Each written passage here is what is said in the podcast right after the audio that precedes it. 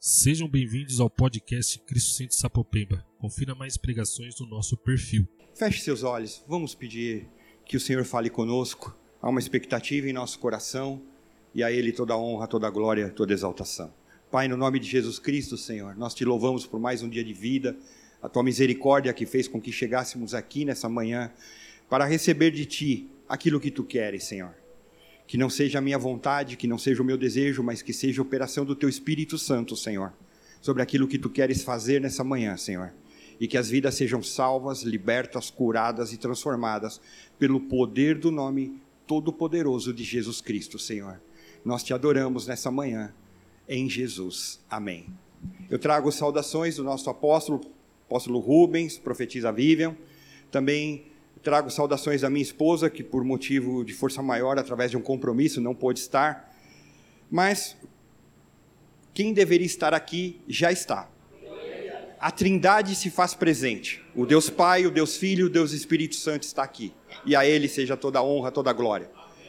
Como o pastor Daniel disse, eu tenho um carinho muito grande por toda a família, pela igreja de Sapopemba e, e é uma alegria. E é a primeira vez que eu venho depois da inauguração de vocês. Porque vocês ainda estavam com algumas coisas em reforma, vi como ficou bonito, fui lá, pude usar o banheiro agora há pouco, que lindo, parabéns por tudo que Deus tem colocado. E o pastor Daniel falou que ele trabalhou nos fundamentos, ele está igual o apóstolo, daqui a pouco ele vai falar que ele canta também e toca. Porque o apóstolo sempre fala que é músico, e a gente sempre tem um negócio que eu falo assim, misericórdia, não deixa ele nem pegar um violão, meu Deus.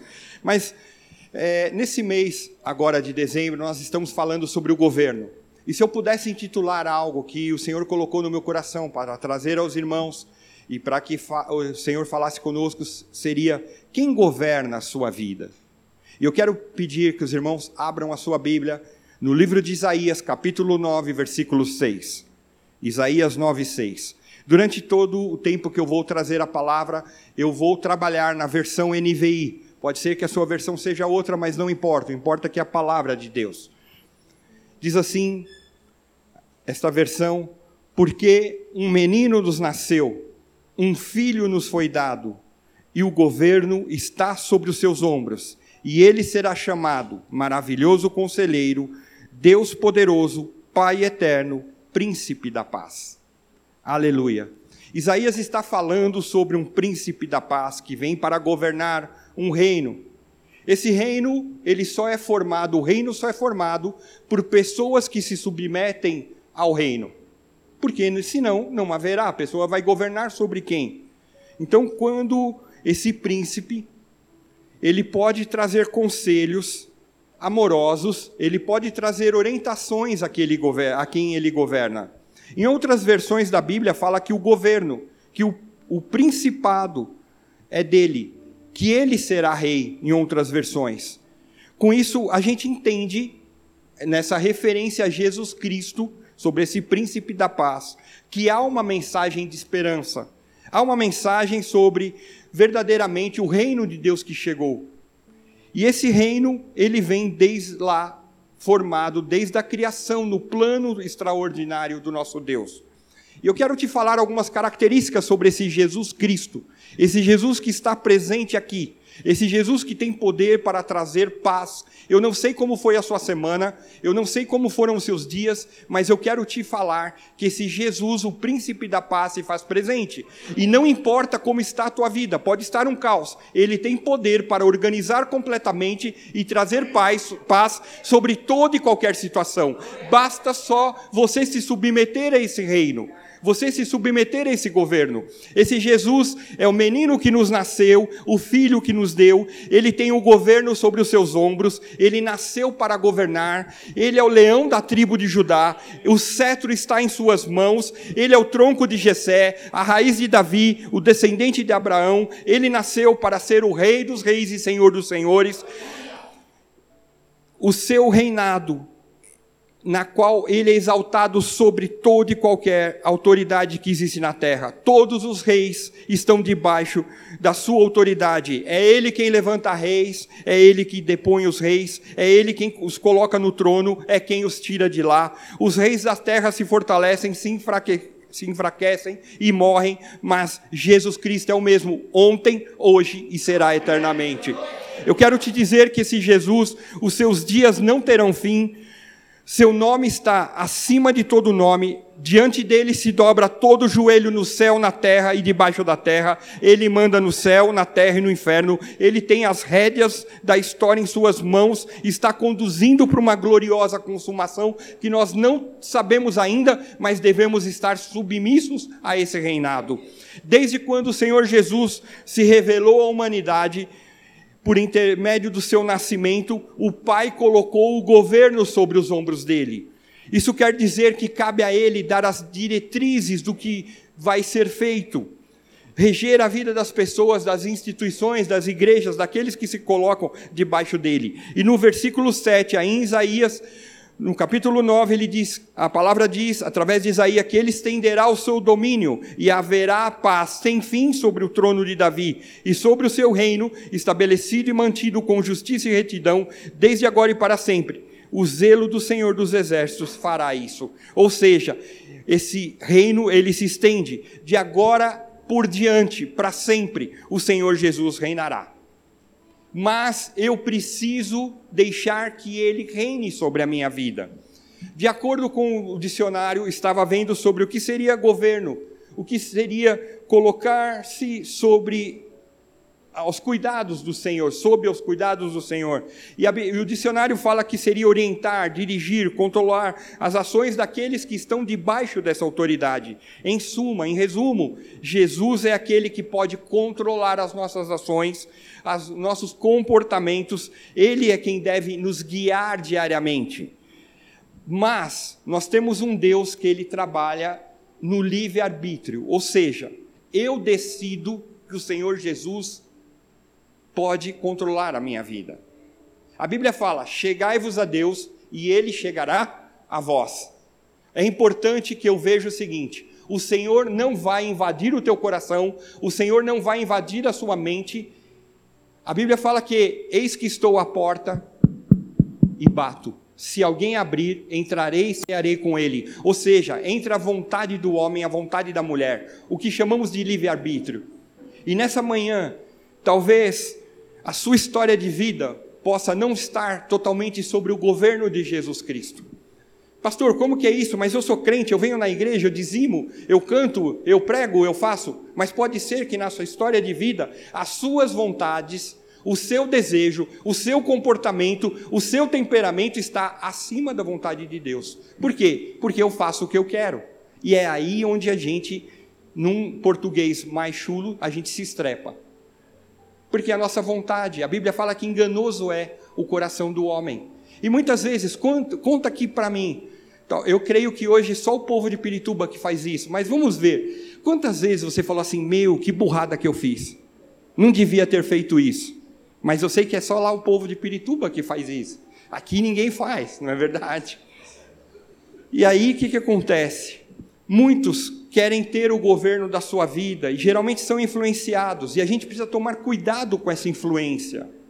Porque eu quero te dizer, à medida que existe um Deus que quer te dar vida e vida em abundância, uma vida plena, uma vida para você viver um cristianismo que não tem falsidade, não tem máscara. Eu sempre falo para as pessoas: quem conhece o Mauro sabe que o Mauro é o que está aqui, na, aqui em Sapopemba, é o que está em Pirituba, é o que eu estou na minha casa, é quando eu estou na minha família, quando eu estou no meu trabalho, é o mesmo Mauro. O cristianismo tem que ser verdadeiro, não tem que ter duas faces, duas caras.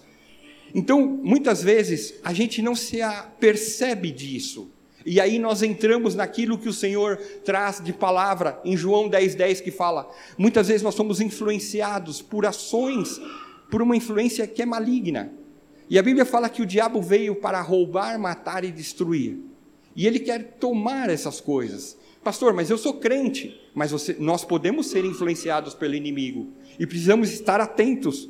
Mas eu quero te dizer que nessa manhã por tudo que nós já estamos adorando ao Senhor. Há uma presença gloriosa, há uma unção do Espírito Santo e o poder da palavra de Deus, através também da figura representativa e do nome poderoso de Jesus Cristo, são as armas que o Senhor nos dá para rechaçar toda e qualquer influência do inimigo, mas nós precisamos entregar isso para Ele. A Bíblia fala que há um, o governo de Deus e o seu reino se estende. A Bíblia diz no Salmo 66, versículo 7. Salmo 66, 7 diz assim: ele governa, ele governa para sempre com seu poder, seus olhos vigiam as nações, que os rebeldes não se levantem contra ele. No Salmo 103, 19 diz que o Senhor estabelece o seu trono nos céus e, como rei, domina sobre tudo que existe.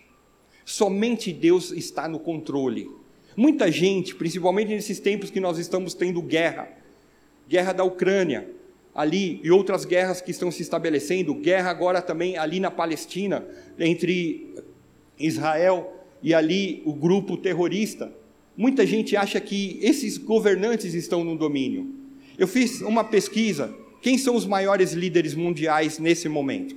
E essa pesquisa me disse o seguinte: os maiores líderes são Joe Biden dos Estados Unidos, presidente dos Estados Unidos, Vladimir Putin da Rússia, Zelensky da Ucrânia, Ursula Leyen, que é da Comissão Europeia, Xi Jinping, que eu até brinquei muito, que parece uma brincadeira aqui que é da China, Emmanuel Macron da França, Narendra Modi, que é da Índia, e Kim Jong-un, que é da Coreia do Norte. São considerados os maiores líderes mundiais. Mas eu quero te dizer uma coisa: eles acham que eles têm o domínio do mundo, mas o domínio está com Jesus Cristo. Eles estão lá porque Deus permitiu. Até quando? Até onde Deus permitir. Porém, o mundo onde nós vivemos, cidade de São Paulo, nosso dia a dia, o que nós temos visto? Uma decadência, uma decadência moral. Nós temos visto ascensão de ocultismo, manifestações de ateísmo, Vidas que falam: eu não quero Deus, eu não quero mais nada disso. Para quê? Muita gente tentando trazer o casamento como instituição falida. E isso não é verdade. Porque Deus é o Senhor da família. E quando nós entregamos a nossa vida, o nosso casamento, o nosso dia a dia, o nosso trabalho, nossos filhos, nossos bens, nossos pertences ao Senhor, há algo diferente que ocorre. Mas eu preciso fazer isso. É hora do povo de Deus se levantar, orar, estar confiante. E eu começo nessa manhã trazendo para você a seguinte pergunta: O reino de Deus, o governo de Cristo, está na tua vida? Quando você vai tomar uma decisão, você fala: Senhor, qual é a decisão que eu tenho que tomar? Ou eu falo: Eu tomo a decisão, Senhor, vem comigo. Nós entregamos isso para Ele, o nosso trabalho, nós entregamos a nossa vida sentimental, amorosa, a vida da nossa casa, a vida dos nossos filhos? Ou eu só vou, Senhor, cobre aqui, mas. Ou eu deixo que, Senhor, seja feita a Sua vontade? João 3,16, um dos versículos mais conhecidos. Porque Deus amou o mundo que, de tal maneira que deu seu Filho único, unigênito, para que todo aquele que nele crê não pereça, mas tenha a vida eterna. A minha vida de relacionamento com Deus começa a partir disso daqui. Eu deixo que Jesus se torne o meu Senhor e Salvador. Tem muita gente que quer que Jesus seja o seu Salvador. Eu quero ser salvo, Senhor.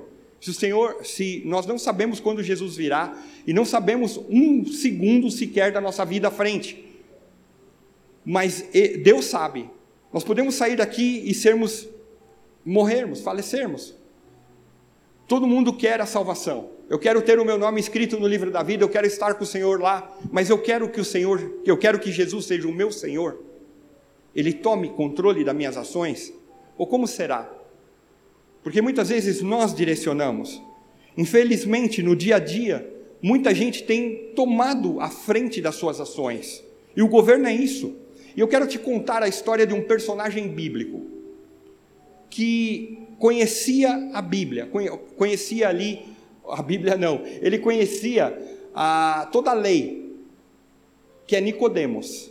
Eu quero te falar uma história, e eu quero te convidar você a abrir a tua Bíblia em João, capítulo 3, versículos 1 a 21. João 3, 1 a 21.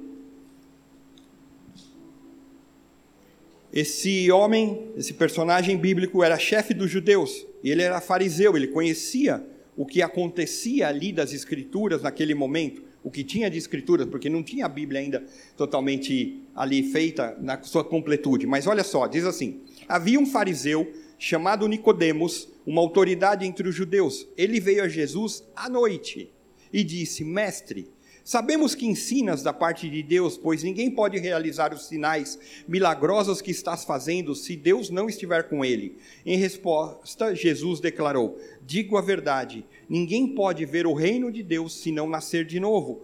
Perguntou Nicodemos: Como alguém pode nascer sendo velho? É claro que não pode entrar pela segunda vez no ventre da sua mãe e renascer. Respondeu Jesus: Digo a verdade, ninguém pode entrar no reino de Deus se não nascer da água e do espírito. O que nasce da carne é carne, mas o que nasce do espírito é espírito. Não se surpreenda pelo fato de eu ter dito: é necessário que vocês nasçam de novo. O vento sobra onde quer. Você o escuta, mas não pode dizer de onde vem nem para onde vai. Assim acontece com todos os nascidos do espírito. Perguntou Nicodemos: Como pode ser isso? Disse Jesus: Você é mestre em Israel e não entende essas coisas? Asseguro que nós falamos do que conhecemos e testemunhamos do que vimos, mas mesmo assim vocês não aceitam o nosso testemunho.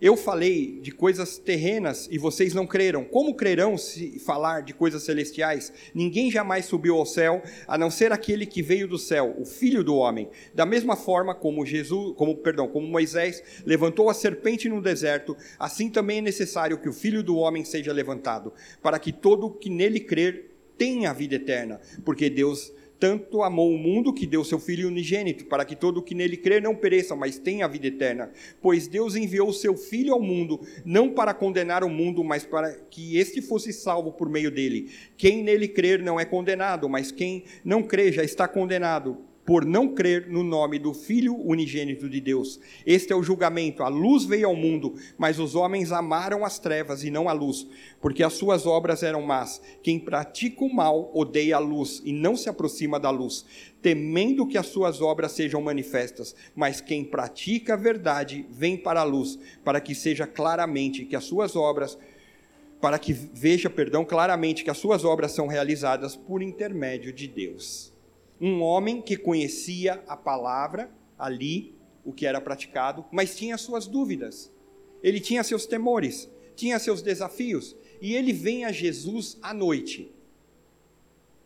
E Jesus fala: Olha, ninguém pode ver o reino de Deus se não nascer de novo.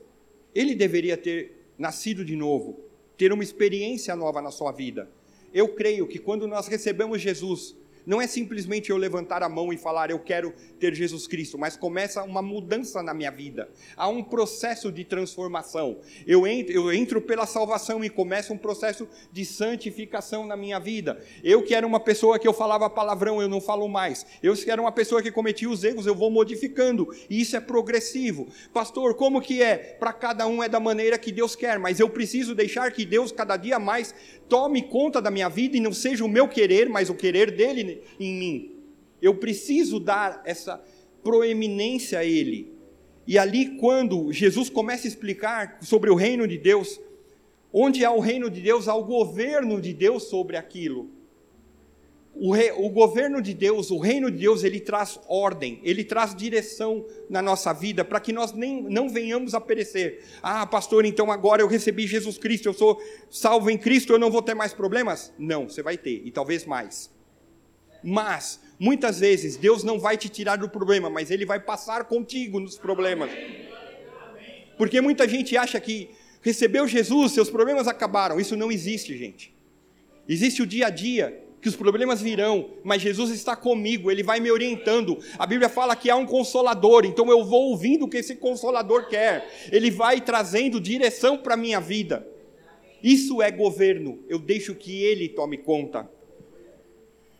Eu pergunto, sinceramente, você não precisa responder para mim, você vai responder para Deus. Sinceramente, o governo de Deus a cada dia está aumentando sobre a tua vida? Ou você está tomando as decisões? No reino desse Jesus, nós vamos aprendendo, conforme está escrito em Mateus 6,33: buscai primeiro o reino de Deus e as demais coisas vos serão acrescentadas. Quando eu busco a Deus, o seu comando, ele providencia o que eu necessito. Não é o que eu quero. É o que eu necessito. Ele sabe. Muitas vezes a gente é como criança chorona. Eu quero, pai. Eu quero isso, pai. E Deus fala: Eu não vou te dar porque você vai se estrepar. Ele sabe, ele é onisciente, nós não somos. Ele é. E ele vai dar o que nós necessitamos. E a gente às vezes fica birrento com Deus. As crianças estão lá embaixo sendo ministradas, não é? Todo mundo fala que as crianças são birrentas, mas pior é adulto birrento. Existe isso, pastor? Existe. Oh. Existe mulher com TPM, homem com andropausa, que fica tudo chato. É, gente, é tudo assim que rola. E a gente às vezes é birrento com Deus. Pai, eu quero, eu quero, Senhor, eu quero. E às vezes Deus, até pela sua benevolência, Ele dá. E a gente se estrepa. E aí fala: Meu, de novo, que burrada que eu fiz, não devia ter pedido isso. Você pergunta para o Senhor a cada dia, a cada manhã, a cada Senhor, o que o Senhor quer que eu faça? Senhor, onde eu quero, onde o Senhor acha que eu devo trabalhar? Com quem eu devo me casar? Porque muita gente escolhe as pessoas, eu quero te dizer algo. Quem escolhe um homem para a mulher e uma mulher para o homem somos nós. É a pessoa. E daí joga a culpa na mão de Deus. Ah, Deus, a mulher que tu me deste. Ah, Senhor, o marido que tu me deste. Cara, você escolheu. Quando você orar, solteiros, só sem constranger, eu peço que todos fechem os olhos, por favor, porque eu não quero constranger ninguém. Feche os olhos. Quantos solteiros nós temos aqui? Levanta a mão. Tá bom? Tenha fé, tenha fé. Fica aí, na boa. Pode abaixar a mão, que é para não constranger. Quero te dizer algo. Quando você orar pedindo a Deus, fala: Senhor, eu quero um homem que professe a mesma fé em Cristo Jesus e que nós possamos crescer naquilo que o Senhor tem de propósitos. E mesma coisa para a irmã. Eu, é, pro, perdão, para o rapaz. Eu quero uma jovem que realmente ela professe a mesma fé em Cristo Jesus, Jesus e, e possamos crescer. Porque muita gente fala, eu quero, Senhor, eu quero a fulaninha, eu quero o fulaninho, e não sei o que e tal, e aí quebra a cara. Deixa que Deus, Deus não se mete, Ele vai trazer o que é melhor, o que nós necessitamos. Então toma cuidado nas suas orações. Deposita, entrega teu casamento, entrega tua carreira profissional, Pastor, o que, que eu faço? Lá no trabalho estão me perseguindo, etc. Entrega isso para Deus. Senhor, é a tua vontade, Senhor. Eu gostaria muito de crescer nessa empresa. Eu gostaria de ter outras oportunidades. E eu preciso da tua sabedoria. Eu preciso da tua graça. Senhor, eu quero te entregar. Coloca nas mãos de Deus e Ele vai fazer isso. Eu sou prova viva de testemunhos maravilhosos que eu não sou merecedor de nada. E Deus é misericordioso e está nas mãos dele fazer o que está acontecendo. Então, quando nós deixamos que ele controle a nossa vida, nós vamos pelo caminho certo. Nicodemos, é, ele foi buscar a Jesus e ele encontrou em Jesus uma solução para aquilo que estava deteriorado na sua vida, que estava mal. Porque ele entendeu que ele precisava nascer de novo. Ele entendeu que ele precisava ser salvo. Apesar de ler a, ali as Escrituras, ele entendeu que ele precisava desse Jesus e que ele não podia, ele não podia ver, mas ele tinha que entrar nesse reino de Deus. Eu nessa manhã não veja apenas o reino de Deus, mas entre nesse reino. Entra no reino de Deus, não fica só olhando os outros serem abençoados. Às vezes você está na igreja, vocês têm costume de dar testemunho daquilo que vem de bênção, e aí você fala, puxa vida, o testemunho veio para o irmão, para o pastor Daniel, mas não veio para mim. Busca o Senhor que vai chegar o teu tempo. É o tempo de Deus. Então a gente precisa buscar quando um cidadão do reino deixa-se ser dirigido pelo governo de Deus, Jesus se faz presente. Conforme nós lemos, um menino nos nasceu, um filho nos foi dado, e o governo está sobre o seu ombro. Quando eu deixo que ele governe, que ele trate, as coisas vão mudar. Sabe o que acontece quando vem o governo de, de, de Deus através de Jesus na minha vida?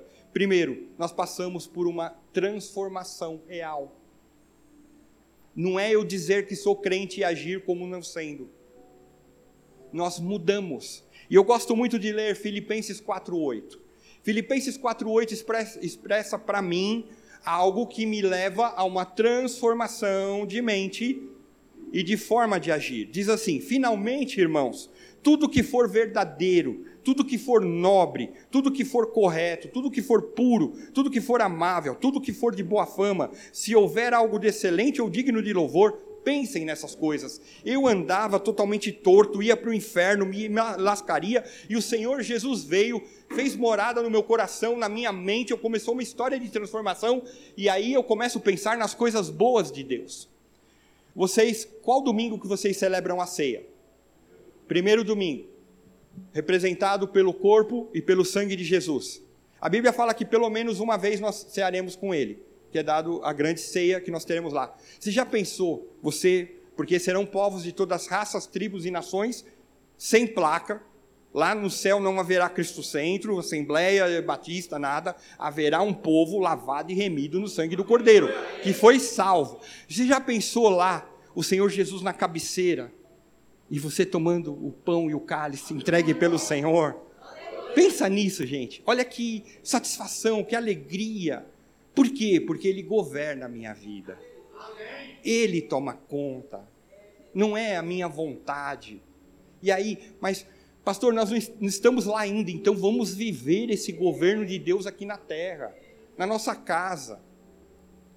Nossos relacionamentos, nossos comportamentos, eles são conduzidos muitas vezes pelas nossas atitudes. Vamos deixar que Ele transforme e quando ele vem, ele começa a fazer algo que a Bíblia chama de metanoia, transformação de mente. Eu pensava assim, eu era assim, e o Senhor transformou a minha vida e eu começo a andar em novidade de vida. Sabe, eu quero fazer algo que o Espírito Santo me toca agora, não tem nada a ver com a pregação, mas eu quero trazer algo e eu creio que ele vai direcionar. Novamente, para não constranger, eu peço a gentileza que você feche seus olhos. Quantos tem pessoas doentes na sua família agora? Levanta a sua mão. Nós vamos orar por essas pessoas agora. E Deus quer usar a tua vida para mandar uma palavra de cura através do nome de Jesus Cristo. Ele tem poder para restaurar, para limpar, para transformar. E você tem que se unir em fé. Você é um filho de Deus, você é uma filha de Deus. Então vamos colocar para Ele agora. E eu vou te ajudar em oração, como um dia me ajudaram. Senhor Deus, no nome de Jesus, existem mãos levantadas que representam vidas que estão doentes nos mais variados lugares, Senhor. Talvez vidas que estão em suas casas, em hospitais, mas eu creio no poder do nome de Jesus Cristo, Senhor. Eu creio nesse nome que tem poder para curar, para transformar. Agora, não importa onde essas pessoas estejam, Senhor, nós enviamos enviamos uma palavra profética para que sejam curadas através desse nome poderoso, o nome de Jesus, o Senhor que nos sara, Senhor. Vem de uma maneira especial e que meus irmãos possam ver esse testemunho e saber que eles servem a um Deus vivo, um Deus verdadeiro, o Deus todo-poderoso, Senhor. Abençoa, Senhor, essas vidas nas mais variadas, nos mais variados lugares e teu nome, único e exclusivamente o teu nome seja exaltado, Pai. Amém. Glória a Deus. Aleluia. Aleluia. Quando o Senhor Jesus vem na nossa vida, há transformação. Nós não pensamos que não podemos, porque o Senhor está conosco. Então comece a orar pela tua família. Sua casa está com problemas, comece a declarar o nome de Jesus Cristo sobre esse lar.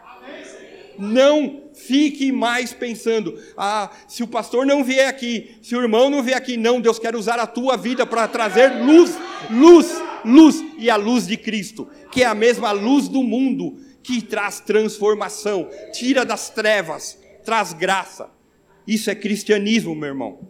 Segundo aspecto que acontece é que a justiça é do reino. E quando essa justiça do reino vem, nós começamos a trazer prioridades na nossa vida. O que é prioritário na tua vida? Ah, pastor, prioridade na minha vida, principalmente para aqueles que são pais, falam assim: são meus filhos até mais que o, que o esposo, tal, mas eu quero te trazer Mateus 6,33 que diz assim: busquem em primeiro lugar o reino de Deus e a sua justiça, e todas essas coisas lhe serão acrescentadas. Em primeiro lugar, deixa a tua relação com Deus.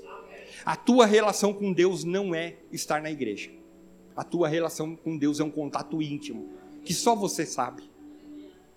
Pastor, quando acontece isso? Em todo o tempo quando a gente está em casa, quando a gente está andando, quando a gente está no trabalho, quando a gente está aqui na igreja, quando, onde for, é a tua relação com o Senhor. Depois vem a família. Depois vem a família. Porque assim, você precisa ser salvo. E o salvo primeiro é essa relação maravilhosa. E eu quero te dizer, Sabe, toda manhã quando você acorda, quando a gente vai no espelho, a gente está com o cabelo desarrumado, olho ramelento, é, a boca cheia de baba tal. Mas sabe quando acontece quando você se olha no espelho? A cobertura de um sangue poderoso ali em, em volta, que é o sangue de Jesus que derramou para que você fosse livre de todo o inferno. Esse é Jesus Cristo e essa relação. Então começa a vir o reino de Deus. Sabe, uma pessoa que me chama muito a atenção, que ele entendia sobre o reino de Deus, era Davi. Davi, o rei Davi, que ali começa com a história como sendo um menino, uma série de irmãos. A gente muitas vezes já ouviu falar na igreja, ou então já viu filme sobre Davi e Golias. Aí ele vai lutar, o Senhor o usa. É, ali o filisteu ele é morto e começa a ter uma história de Davi, ele se torna rei, faz as suas burradas também, como todo homem, como toda mulher, único que não fez nada errado, chama-se Jesus Cristo. E é sobre ele que nós podemos ter acesso ao Pai. Não é sobre o Davi, não é sobre Abraão, é, ainda que sejam grandes homens de Deus, mas somente através do nome de Jesus. Então esse Davi, à medida que ele vai cada vez mais deixando que o reino de Deus tome conta dele. E lembra, na época de Davi, Jesus não havia nascido ainda. Já existia a promessa, desde Gênesis, já existia a promessa, porém ele não havia nascido. Então Davi adorava a Deus, ia para a guerra, batalhava, o Senhor dava vitória, ele voltava e já ia para outra guerra? Não, ele ia buscar Deus e falar: Senhor, o que, que eu faço agora? Eu vou, não vou? Ele colocava isso. Então Davi, ele veio trazendo, e vários salmos, ele vai trazendo alguma coisa. Então, o Salmo 119, que é o maior salmo, é, a, o maior capítulo ali da Bíblia, ele traz, através de Davi, alguns ensinamentos que a gente precisa estar esperto, que a gente precisa estar atento. No versículo 11 diz assim: Guardei no coração as tuas palavras para não pecar contra ti. Então, era ali Davi, nessa relação que ele tinha com Deus, ele falou: opa, deixa eu entender o que diz lá as escrituras naquele momento. Nós temos a Bíblia, 66 livros. Então, a cada dia, vai buscar algo que o Senhor quer falar. Pastor, eu tenho preguiça para abrir a Bíblia. Faz o seguinte: pega a tua Bíblia, fala, Senhor, eu gostaria muito que o Senhor falasse comigo nesse dia. Eu quero ler alguns versículos, que o Senhor fale, que o Espírito Santo traga sabedoria. Você vai abrir a tua Bíblia, pega ali um versículo, dois, um capítulo, não sei, aquilo que você ah, eu quero ler 14 capítulos. Aí no meio, no meio do capítulo está lá, ah, Senhor, já dormiu. Não. Pega um pouquinho, estuda e o Senhor vai falar com você. Eu tenho certeza, porque é palavra viva, eficaz. Então, Davi, um dos ensinamentos de Davi que ele traz para nós é guardar a tua palavra. Outro aspecto, ele fala no versículo 133, diz assim: Lâmpada para os meus pés é a tua palavra, e luz para o meu caminho. Com a tua palavra com a tua palavra e que nenhum mal me domine. Ou seja, de novo ele traz o reforço da palavra. Palavra. Ele fala da palavra, ele volta na palavra. No 162, ele traz no versículo é, 162 do, do Salmo 119: Alegro-me na tua palavra. Então, deixa que essa palavra, cada dia, vá trazendo algo de transformação na tua história de vida. Às vezes a gente está meio derrubado, porque todos nós passamos pelo dia mal. Todos nós. Quantos dias a gente acorda, a gente está meio para baixo? Sim ou não? E a gente precisa da palavra de Deus. Só que muitas vezes a gente já sai na correria. A gente não. Então, para um pouquinho. Sua vida não vai. É, você não vai deixar de trabalhar mais, ou agir na sua casa, ou ir, ir para a escola, para a faculdade, seja o que for, se você gastar cinco minutos e falar: Senhor, traz a tua palavra como refrigério para a minha vida transforma meu coração. E aí nós começamos a deixar. Quando essa palavra entra, ela vai num processo de transformação. Ela vem como um rio, trazendo limpeza. E ela vai limpando tudo aquilo que muitas vezes a gente acha que está bacana, mas que o Senhor está falando, opa, não está legal. E Ele vai extirpando isso daí. Esse é o poder da palavra, poder de limpeza. Muitas vezes é que eu estou com a Bíblia eletrônica, mas eu creio muito que a palavra ela nos lê Quantas vezes a Bíblia está aqui, eu estou debaixo da palavra de Deus, eu estou deixando que ela me leia. E a palavra vai vendo o raio-x, se eu estou legal ou se eu estou mal. Mas às vezes eu saio da presença de Deus e não deixo que a palavra me, me veja. Porque às vezes nós sabemos que nós estamos, errados, estamos errados. Mas quando você se sentir que você está errado, eu quero te dizer que há um Deus perdoador. E se você confessar os teus pecados, entregar para Jesus, você volta para cá. E começa a continuidade dessa bênção na tua vida. Um terceiro aspecto, quando nós entendemos e deixamos que a nossa vida seja governada pelo Senhor, nós recebemos e entregamos perdão. Uma das coisas mais difíceis do cristianismo, uma das coisas mais difíceis da nossa história de vida, que é o perdão. Lucas 6,37 diz assim: Não julguem e vocês não serão julgados, não condenem e não serão condenados, perdoem e serão perdoados. Sabe, esse reino, quando eu deixo que o Senhor trabalhe na minha vida, quando Ele governa a minha vida, tem que existir a misericórdia e a graça. Elas dão vida a esse reino. Saber que a nossa bondade, que o nosso perdão vem do Senhor, porque Ele nos perdoou. Você que está aqui, fala a verdade. Quantas vezes nós pecamos contra o Senhor? Não é verdade? Imagina se cada vez que nós pecássemos, o Senhor pegasse uma bala de canhão e, desse no... e atirasse contra nós. Nós não estaríamos aqui.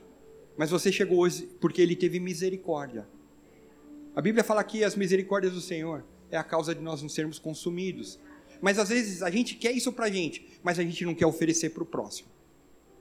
Aquela pessoa da família falou assim, assado, eu estou no meu direito e não quero nada. Exerce a mesma misericórdia.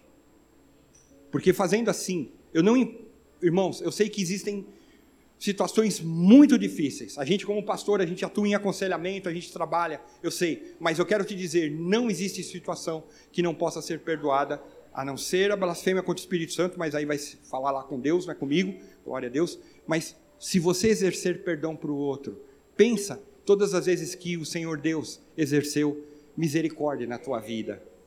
E talvez hoje, na tua reflexão, de deixar que o Senhor governe a tua vida, você vai ter que liberar perdão. Perdão sobre alguma situação, perdão sobre a vida de alguém, porque até o momento você está amarrado a essa situação. E o Senhor Jesus está aqui. Pensa em tudo, o quanto Jesus sofreu. Aqueles que assistiram os filmes sobre Jesus, ele está na cruz, estão fazendo de tudo.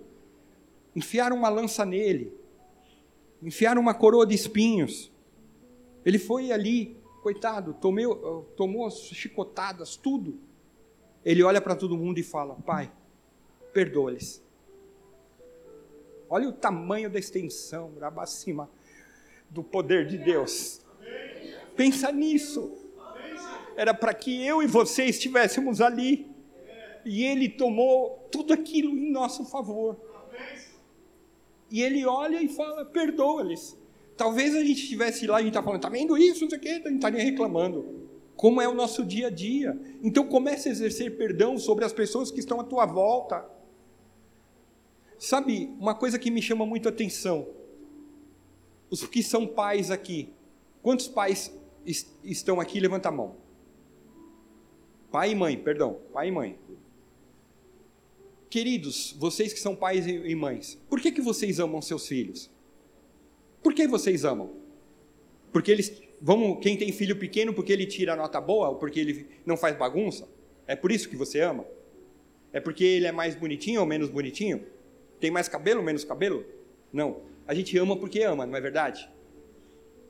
E é, foi assim, porque Deus amou de tal maneira que Ele deu seu Filho único. Ele amou a gente. Então é hora de eu exercer perdão na vida das pessoas. E quando eu não faço isso, eu estou guardando para mim a grande chance de Deus de eu crescer nesse reino e deixar que Ele governe a minha vida. Sabe, muita gente hoje está brigando por like, por disputa disso, e a gente tem que estar tá mais apegado a Deus. Nós não estamos buscando isso, nós estamos buscando que mais vidas possam estar nesse grande exército, esse exército poderoso do Senhor Jesus Cristo. Povos de todas as raças, tribos e nações que um dia, como eu falei, estarão lá, numa grande ceia, estarão lá louvando, glorificando. Nós somos uma igreja pentecostal e nós dizemos aleluia, glória a Deus, louvado seja o nome do Senhor. Vai treinando, porque você vai fazer isso lá na glória.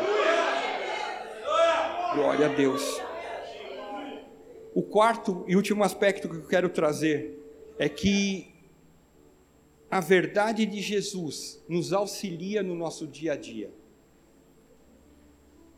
Diz, João 3 diz, 32 diz: E conhecerão a verdade, e a verdade vos libertará. Jesus disse: Eu sou o caminho, a verdade e a vida. Ninguém vem ao Pai a não ser por mim. Ou seja, quando eu deixo que o Senhor governe a minha vida, a verdade prevalece. Eu não uso mais mentiras, eu não uso duas caras. Eu sou exatamente isso. E todos nós somos falhos, todos nós dependemos do Senhor. Pastor, eu só vou. Talvez você esteja aqui pela primeira vez e fala assim: Ah, pastor, eu entendi essa palavra, mas eu só vou me deixar que Jesus tome conta da minha vida quando eu nunca mais pecar. Não faça isso. Vem agora e deixa que Ele transforme a tua vida. Vem, deixa Ele fazer transformação. Se livra. Se você está vivendo uma vida de mentiras, hoje é o dia, aos pés da cruz, para você deixar que o Senhor tome conta. O Senhor não tem meia verdade, o Senhor só tem verdade. Seja íntegro, como é o nosso Rei. Seja íntegro, como aquele que governará a nossa vida. O Pai quer governar as nossas vidas, Ele quer tratar na nossa intimidade. E talvez você chegou aqui na tua história de vida, na, no teu jeito. Talvez você não tenha entrado numa igreja evangélica, não sei não conheço a história da tua vida, eu sei que existe um Deus que transforma. E hoje Ele está aqui para oferecer salvação. Se Jesus voltasse agora, nós não sabemos quando Ele volta, e Ele virá. Para onde você iria? Você estaria com o Senhor? Se nós morrêssemos agora, para onde nós vamos? Será que eu vou para o inferno ou eu vou para os céus com o Senhor? E talvez essa dúvida paira na tua cabeça. Mas eu quero te dizer que há um Jesus que está aqui, mas você tem que entregar a tua vida para Ele, deixar que Ele tome conta. E é a oração que eu quero fazer agora. Eu peço a gentileza aqui novamente, você feche seus olhos. Eu não sei a história da tua vida, mas eu conheço o Jesus que transformou a minha. E esse Jesus está aqui. E talvez você veio e você está com essa dúvida no teu coração. E eu quero te ajudar em oração, como um dia o Mauro chegou na igreja sem saber nada. E alguém falou: Olha, sua vida está assim toda torta. Eu falei: Opa, sou eu mesmo. É o Mauro. E, e ele falou: Você gostaria de receber Jesus? Eles me ajudaram em oração. E eu, pela misericórdia do Senhor, desde os 18 anos, eu estou com 59 até agora. Eu estou servindo a esse Deus que é maravilhoso. Se você está, né, se você não sabe para onde você vai, se você não tem certeza da tua salvação, se você não tem Jesus como teu Salvador, eu quero te ajudar em oração agora. Você pode repetir o que eu vou falar, mas faça isso com fé. Você pode fazer alto, baixo, em pensamento, da maneira que você quiser, porque você não vai estar sujeito a mim, glória a Deus, mas você está sujeito a Jesus Cristo. E você pode fazer isso agora. Se você essa é a tua condição, você pode repetir dizendo assim: Senhor Deus, nessa manhã eu ouvi que eu preciso de Jesus como meu Senhor e meu Salvador. E muitas dúvidas estão na minha cabeça. Mas eu entendi que através de Jesus eu posso ser salvo. Por isso agora eu te entrego a minha vida, os meus gostos, as minhas vontades, os meus pecados, os meus erros, para que o Senhor venha e seja não somente o Salvador, mas também seja o meu Senhor escreve o meu nome no livro da vida e que a partir de agora eu ande em transformação para que eu possa ser útil nesse reino que esse pastor falou, o reino de Deus. Muito obrigado no nome de Jesus. Ainda de olhos fechados. Quantos fizeram essa oração? Levanta a tua mão. Não tenha medo. Pai, no nome de Jesus, estão mãos levantadas que declaram o teu reino, Senhor declaram a tua e única e exclusiva salvação, Senhor. E eu venho pedir agora que esses meus irmãos possam caminhar na fé, conforme a tua orientação, conforme a tua graça, o teu poder, a tua unção, Senhor. Não mais dúvidas, mas que eles possam ter a certeza, a convicção de pessoas salvas e lavadas no sangue do Cordeiro, Senhor. As abençoa, Pai. É o que eu peço agora no nome de Jesus. Segunda oração que eu quero fazer. Sou crente, tenho Jesus, professo Jesus, mas eu estou com o controle na minha vida. Eu estou tomando as decisões. E através do que nós falamos aqui, você refletiu e falou assim: Poxa vida, eu devia estar entregando na mão de Jesus. Porque quando eu tomo do meu jeito, eu posso me lascar. E Deus não quer mais que você se lasque, que eu te trazer para vitórias. Mas você tem que entregar isso para o Senhor. Porque o controle está muito na tua mão. As palavras estão muito na tua mão. A, a, a forma de agir está muito na tua mão. E hoje é o dia da entrega. Você entrega. Quem a quem, quem está governando a minha vida. Eu quero deixar que ele tome essa, ele tome essa proeminência. Isso é muito pessoal. E é legal porque quando o reino ele começa no individual, mesmo os casais. Os casais começam no individual, a salvação vem no individual. Depois a gente tem o princípio de uma só carne, mas começa no individual. Então o marido não pode salvar a mulher, mulher não pode salvar marido, pai não pode salvar filho, filho não pode salvar pai. Todos nós dependemos do mesmo Deus. E nós vamos entregar isso para ele agora.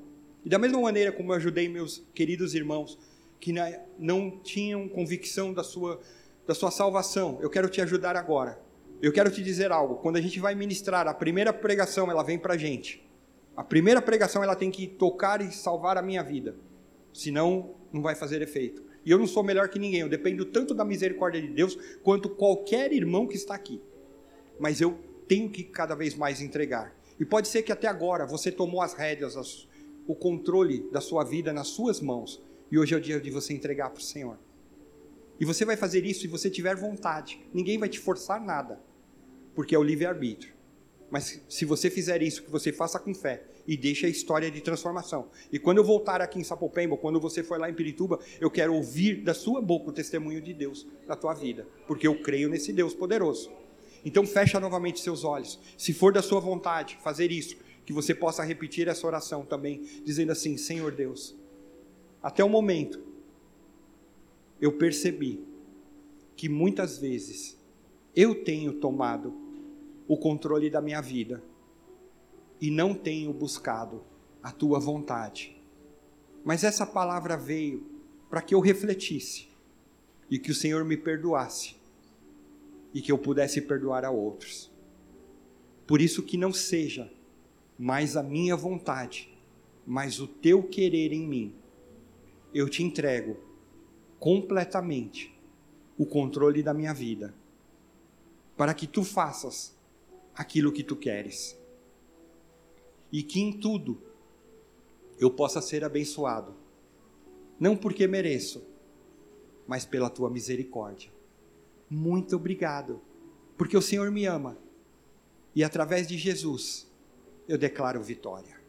Amém. Ainda de olhos fechados, quantos oraram assim? Levanta a tua mão. Pai, no nome de Jesus, estão mãos levantadas, declarando o teu governo em suas vidas. Que o Senhor possa, a cada dia, reforçar aquilo que tu tens de propósito e eles possam crescer em novidade, em graça, em bênção, Senhor e que eles sejam verdadeiros valentes no teu reino, e o teu nome, e único e exclusivamente o teu nome, seja glorificado. Muito obrigado por todos esses meus irmãos, Pai. Eu te louvo no nome de Jesus. Quando eles estavam louvando, eu pensei assim, Senhor, como que eu fecho essa parte? Eu não sei, nunca sei. Eu sempre dependo daquilo que Deus quer falar. E vocês cantaram algo. E aí esse, essa frase veio: Te louvarei não importam as circunstâncias. Labacima lacharás. Adorarei a ti, Jesus. Somente a ti, Jesus. Quando o Senhor toma controle da nossa vida, vem alegria, porque nós sabemos que Ele está em nós, sim ou não? A Bíblia fala que a alegria do Senhor, ela formoseia o rosto nós ficamos alegres, porque ele não é mais, não é mais o Mauro, é o poder de Jesus na vida do Mauro. É o poder de Jesus na vida de cada um dos meus irmãos. Quando eu tenho alegria, eu posso olhar para o meu irmão que está à direita, à esquerda e dizer: Eu te amo em Jesus Cristo. E você pode fazer isso agora. Declarar bênção sobre a vida dele, alegria do Senhor. Ele traz transformação. E aí todo mundo vai falar assim: o que aconteceu lá em Cristo Centro Sapopemba? Tá todo mundo alegre? Tá. Por quê? Porque o poder de Jesus está instaurado ali. E isso, eu vou para casa. Eu estou levando a alegria do Senhor. Eu chego em casa, não importam as circunstâncias. Eu te louvarei. Talvez o Senhor quer te usar como a luz do Senhor no ambiente das trevas e você vai chegar. E a, as trevas que existiam, elas se dissiparão pela luz de Cristo na tua vida, no teu corpo. Pastor, então eu devo entrar com o pé direito ou com o pé esquerdo? Entra com os dois. E declara: essa casa pertence ao Senhor Jesus. Aleluia.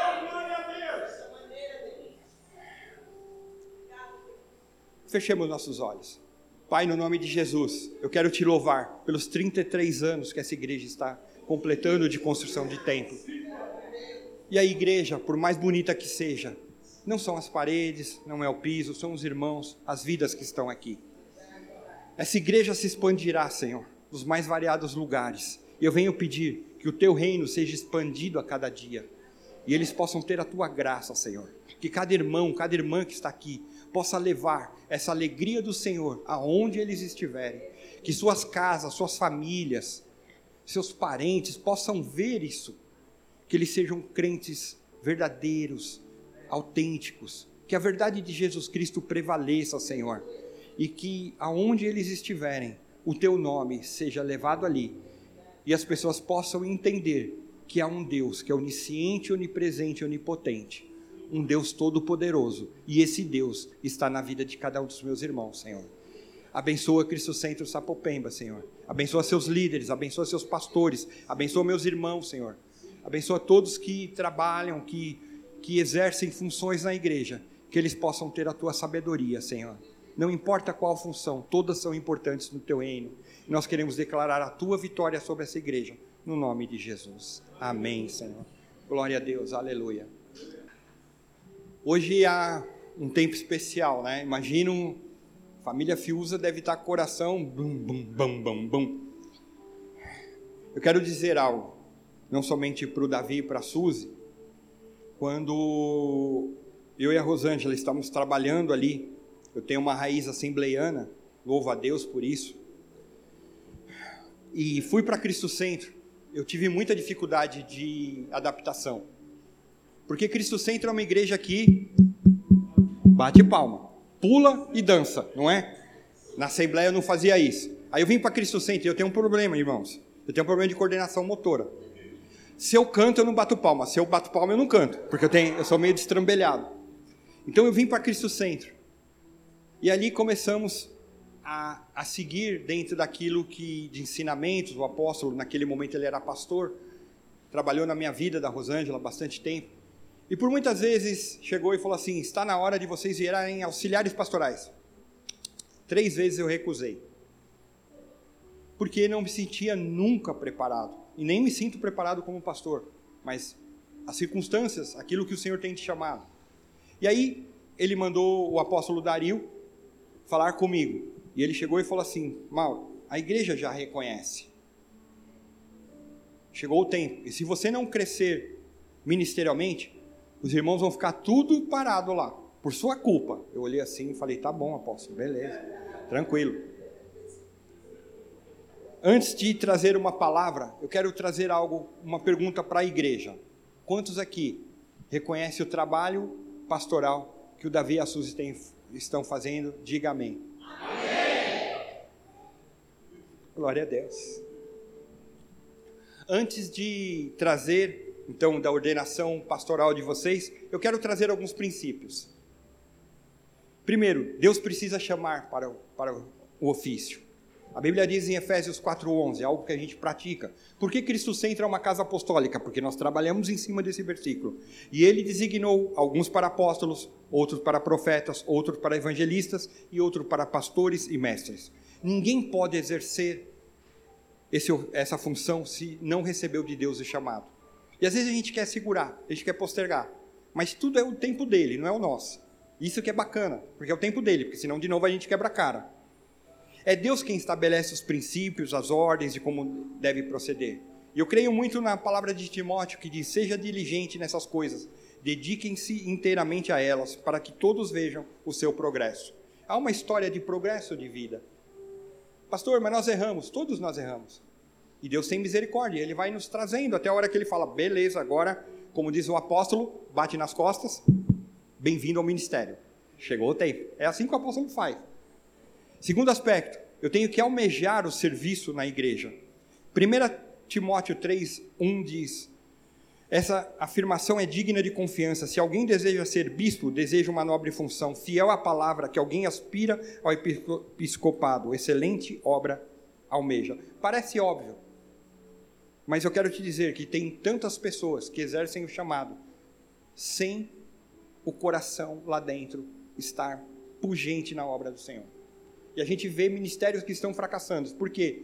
Porque nós não estamos interessados em dinheiro, em likes, em tá em, em outras coisas, não. Nós, nosso papel é cuidar de vidas e que essas vidas tenham um encontro com o Senhor e possam avançar. Então, esse é um propósito. Tenham sempre o coração de ajudar as vidas. Às vezes, eu diria que a maior parte das vezes nós não vamos ter palavra de, não ter resposta de nada. Mas não é a nossa resposta, é o Senhor. Então o Espírito Santo vem e nós, que o nosso espírito coopere com o Espírito Santo e vocês possam trazer palavras que sejam aquilo que o Senhor traz do alto. A igreja, outro aspecto, a igreja local deve reconhecer a vocação do pastor. Acabamos de fazer isso. Não adianta Deus chamar, não adianta o homem querer. E as duas coisas não andam juntas se não tiver o chamado externo. Até agora foi o interno, agora é o externo. A igreja é quem reconhece esse dom de pastoreio. A igreja que deve praticar o filtro contra os falsos mestres. Quantas vezes eu vi pessoas chegarem com título de pastor na igreja, mas não tinham o reconhecimento da igreja local porque eu tenho título, mas não tenho serviço. Não exerce aquilo. E isso é importantíssimo. Isso prejudica todo o corpo. Outro aspecto. Antes de começar o ministério da igreja, a gente tem um ministério no lar. Que é uma das coisas mais difíceis. Porque muitas vezes a gente dedica para os irmãos da igreja. E aqui eu vou contar uma história verídica. Existia uma, uma irmã que era, ela era ali naquela, naquela comunidade não havia o título de pastora, ela era a esposa do pastor. E esse pastor fazia atendimento, de aconselhamento, todo dia. Então tinha a secretária, ela marcava lá os horários de aconselhamento. Aí ele pega a ficha do dia e fala assim: Nossa, uma da tarde parece o nome da minha esposa. A secretária falou: Não, é verdade, é a sua esposa. Nossa, mas minha esposa quer falar comigo? Quer. E ela entrou, chegou lá uma da tarde. E ela falou: ele, bem, nossa, que prazer, você está aqui onde você estava? Ah, eu vim de casa, tudo, para que você me atendesse. Tá. Ela falou assim, eu gostaria que agora você me atendesse como pastor, não como esposa, tá bom? Tá bom. Beleza? Beleza. Então, pastor, meu marido não tem dado o tempo devido para mim. O ministério começa no lar, não começa na igreja. Porque não adianta eu cuidar de todos os irmãos e minha casa esfarelar. Então, a Bíblia fala que se alguém não governar bem a sua própria família, como vai cuidar da igreja de Deus? Tenha um tempo para vocês, tenha um tempo para os filhos. Saiba que há um propósito, e muitas vezes a gente vai atendendo todo mundo, fazendo tanta coisa, porque a gente sabe, vida de pastor é uma doideira. A gente, só quem está nos bastidores vê isso a dia. Mas aqui está a primeira igreja. A primeira igreja de vocês está aí. E Deus quer trabalhar isso. Porque sendo bem aqui, serão bênção para os outros. Fa faz, faz sentido, irmãos? Isso? Importantíssimo. Eu ouvi também uma história de uma criança dizendo que ela gosta de ir na igreja, porque na igreja o seu pai é diferente. A gente tem que ser a mesma coisa. Quantos pastores têm dificuldade para pastorear o seu lar? E eu fico pensando que isso deve ser uma frustração total. Então, o pastor deve ser chamado por Deus, almejar o serviço, ser reconhecido por ela, cumprir os requisitos que estão todos, provavelmente ao longo do tempo vocês já vieram, todos os requisitos pastorais estão descritos ali em 1 Timóteo 3, de 1 a 13. Ser um pastor com amor, a liderança, as ovelhas, a sua liderança, a, a sua família e aí chega o tempo kairos, que é o tempo perfeito de Deus. Deus não tarda, ele age no tempo certo. E ele chamou vocês nesse momento para realizar a boa obra. Não façam as coisas na sua vontade, deixa como foi ministrado antes, deixa que seja a vontade de Deus, deixa que seja o governo de Deus. Se dediquem às escrituras, evangelização das vidas, e que Deus venha abençoá-los nessa caminhada espiritual. E o Deus que concede perseverança, lhes dê um espírito de unidade, segundo Cristo Jesus, para que com um só coração, uma só voz, vocês glorifiquem ao Deus Pai e Pai de nosso Senhor Jesus Cristo.